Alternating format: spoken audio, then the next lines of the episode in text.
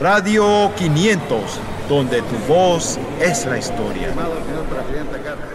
Bueno, lo que más me gusta de vivir en Panamá, eh, más que todo es que, bueno, hasta el sol de hoy todavía podemos disfrutar de la naturaleza y de, y de lugares bastante hermosos que mucha gente no, no conoce y prefieren ir a otros países en vez de hacer turismo interno. Bueno, es que hay muchos lugares. Eh, por lo menos está el Parque Natural Metropolitano, que está aquí mismo en la ciudad, al igual que el Parque de la Amistad, que es el, el Parque chino panameño. Ese lugar pocas personas lo conocen y es, bastante, es un lugar lleno de paz.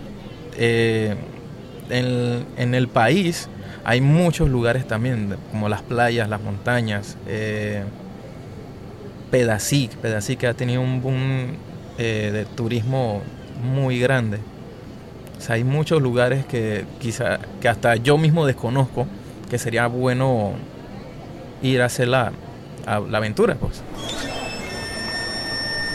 Bueno, yo decía la cinta costera, eh, pasearlo en el metro, para que vea que también aquí en Panamá nosotros tenemos, llevarlo por lo menos a el Valle de Antón, que es muy lindo, en Boquete, que es un clima, hay un clima muy fresco, ay, rico. No tenemos que estar envidiando en Costa Rica, porque aquí en Panamá también, tenemos el clima, un clima muy bueno, que es Boquete, un Chiriquí. Y bueno, muchos lugares más, las playas.